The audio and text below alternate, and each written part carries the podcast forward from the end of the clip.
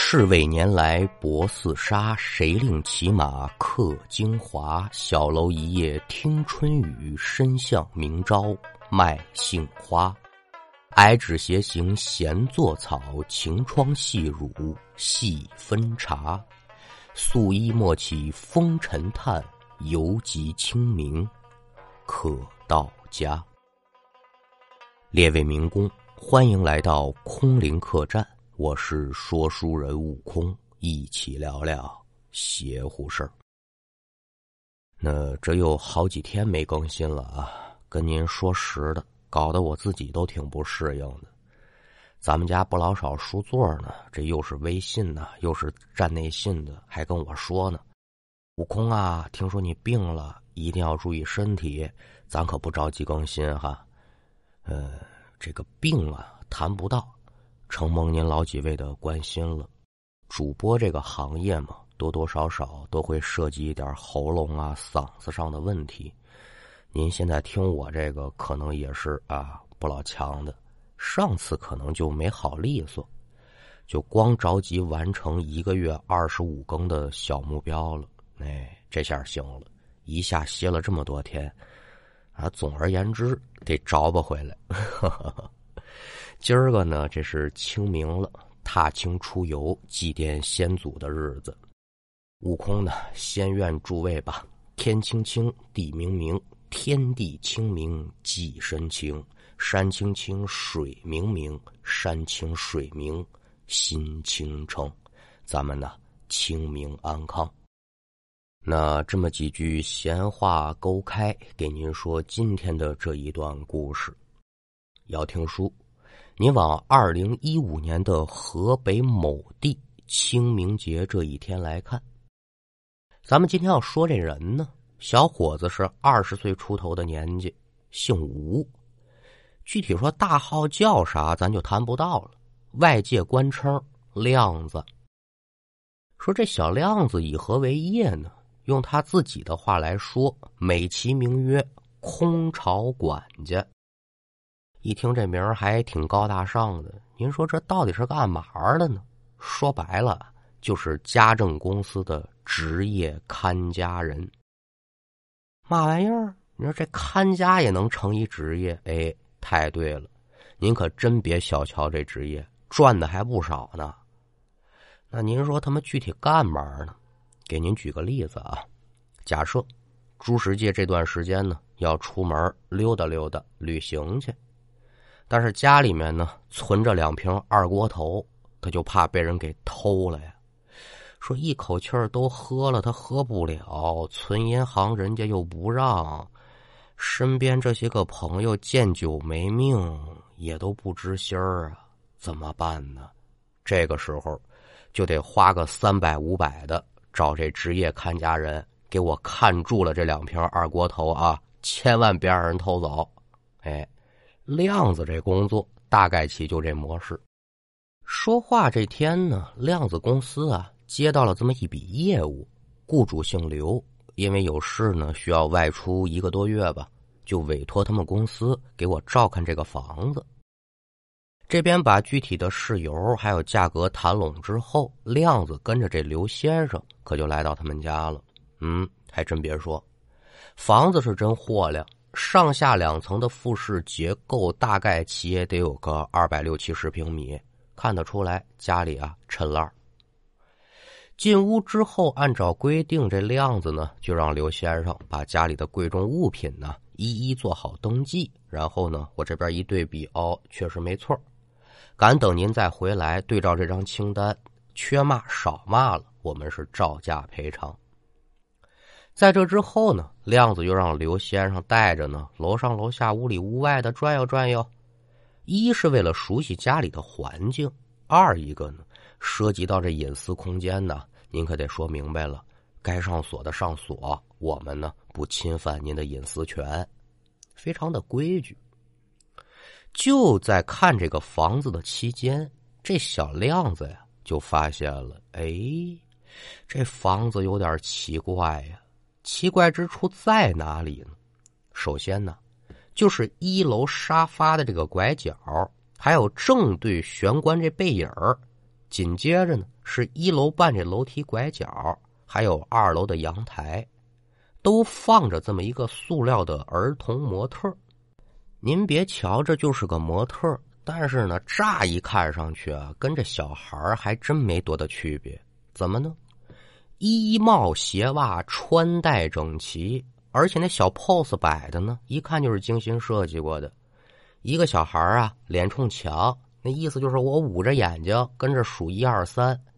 剩下的小孩呢，各自找一个地方藏起来。这咱小时候都玩过呀，躲猫猫嘛。嗯，这这玩意儿看着奇怪哈，奇怪归奇怪，亮子可没问人家是来工作的，不是为了满足好奇心的。所以说这事可就摁下了。亮子这儿摁下了，您可得记住了，这刘先生家里头有这么几个塑料小孩咱后文书有用。这边把该标签的标签，该对接的对接。刘先生呢，拿出这么一副钥匙，可就递给亮子了。我说兄弟。明儿个你就可以来了，在我回来之前呢，这家里受累你给照顾着。哎，您客气了，刘先生，这是我分内的工作，您就放心吧，我一定是尽心尽力。两个人客套了几句，亮子这可就起身离开了刘先生家中。那说要减盐，第二天一早，清明的空气可是不错的，亮子心情也很舒畅。带着自己的洗漱用具、换洗衣服和被褥，可就来到了刘先生家中。白天无书可讲，单说吃过晚饭之后，小亮子回到房子，看看这时间呢，八点来钟了。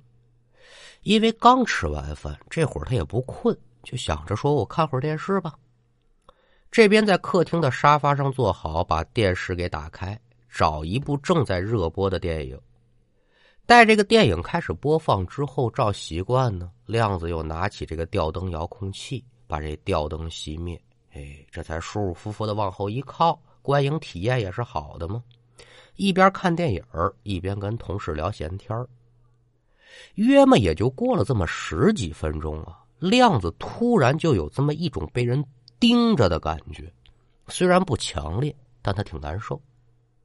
下意识的活动活动身子，扭了扭头。好家伙，这一扭头不要紧呢，吓得亮子扑棱一下子可就坐起来了。那您就得问了，瞧见什么了？前文书跟您说了啊，那几个塑料小孩这儿咱就用上了。只见呢，原本趴在沙发拐角的那个儿童模特，此时这头啊。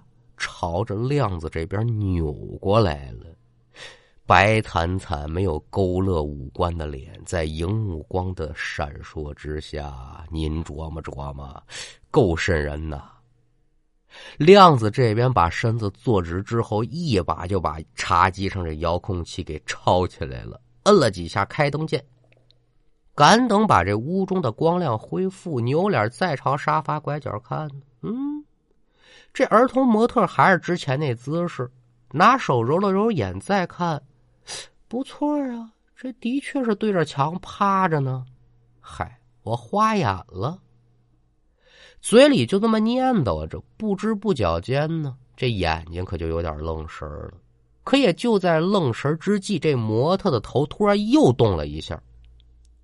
这一下直接把量子由打虚幻当中拉回到现实，嘴里不由得是惊呼一声。可惊呼过后，再瞧这小娃娃模特，跟之前别无二致。你怎么回事呢？模特成了精了？快别瞎扯了，哪有那么多精灵神怪啊？就算说他成精了，刘先生自己还不把这玩意儿给处理了？准是刚才看电影的时候，这个光影产生的幻觉和错觉。哎呀，别瞎想了。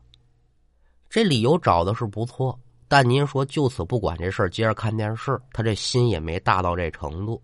索性啊，我是电视一关，吊灯一闭，我回房睡觉去吧。我因为灯关了，亮子就只能借着手电筒的光亮上楼。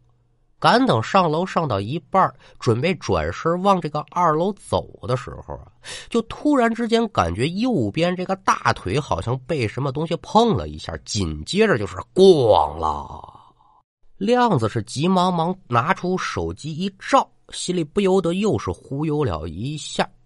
只见原本趴在楼梯拐角处那小娃娃，现在正仰面朝天的躺在亮子脚边的地上。甭问了。刚才咣啷一声，这是模特倒地发出的声音。亮子一琢磨，这是我把他给碰倒的啊，这也没什么新鲜的。心里正想着我把他扶起来吧，就想到这儿，还没弯腰的这么一功夫，就听这房间当中啊，突然传来了脚步声音响亮，嘎哒，嘎哒，嘎哒，脚步声是越来越近。亮子一听，哦，哎呦，这这这这这这这怎么回事啊？整个房子里没旁人，这怎么还有脚步呢？知道了，刚才我在楼下那个遭遇啊，现在我再想给自己找借口，怕是糊弄不过去了。刚才我瞧他脑袋动，说是幻觉，现在我又听见脚步声了，我总不能是幻听了吧？此时却也容不得他多想了，怎么呢？因为亮子现在就看见了，原本还在自己脚边那模特此时竟然不见了。而与此同时，亮子就听到脚步声，似乎是来到了楼梯口。也不知是亮子吓傻了呀，还是真想确认一下。这哥们拿这手机，可就冲这一楼楼梯口照了这么一下。好家伙！这一照之下，紧接着就是嗷嗷一声，我的个妈呀！手机也脱了手了，一个拧身啊，连滚带爬的就往二楼窜呢。因为白天的时候在二楼客房呢铺过被褥，所以尽管这二楼没灯。慌乱当中，这亮子总算是摸进客房了，回身咔嗒一声把门一锁，一头扎进被窝了，固头也不固定了，就剩下抖楞了。哎呀，哎呀，我怎么接这么个活啊？那您就得问了，这小亮子到底瞧见什么了？可了不得了！只见呢，就在一楼这楼梯口，有三个不同服装打扮的儿童模特排成了一排，伸着手，昂着头。虽然说都没五官呢，但一瞧这架势，就知道是盯着小亮子看。光是这仨模特那还不算完呢，在他身后啊，还站着这么一小男孩看年纪六七岁上下，一个锅盖头小团脸儿。如果说这孩子是个大活人的话，那准讨人喜欢。为什么这么说呢？因为这孩子他就不能是人，这小脸儿比那仨模特还白，嘴唇紫的，眼睛血红色的。咱别说这表情恐怖不恐怖啊，就这模样就够吓人一跟头的。这活人谁这样啊？那咱们暂时放下这孩子跟模特不表，咱就单说这小亮。开始他是怀疑闹鬼，现在不用怀疑了，就就是闹鬼了。那您说现在这情况他怎么弄？打电话求助，那手机掉楼梯口了，出去捡去，他可得赶呢。那谁知道那几个小鬼还在不在啊？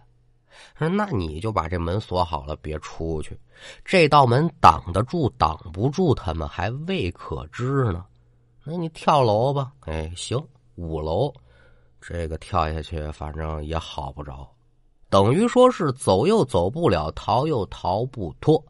亮子的心情是又急又气，急什么咱可就不用多说了。气之气，你个姓刘的，你你不仗义，你老小子怕不是说早知道家里面闹鬼你不敢住，又舍不得家里这些个零碎你才委托我们公司来给你看家来，你太损了你。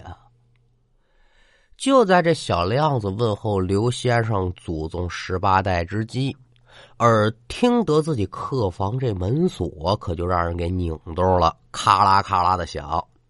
得了，亮子这回这心算是凉透了。我这就要归位啊！让他们进来，我还活成活不成啊？到了此时节，嘴里面可也光剩下佛祖保佑、菩萨保佑了，念念叨叨的求的是什么呀？别把这门打开呀！那您说他这玩意儿管用吗？他说这段管用，我吃谁去？那就没后面的书了。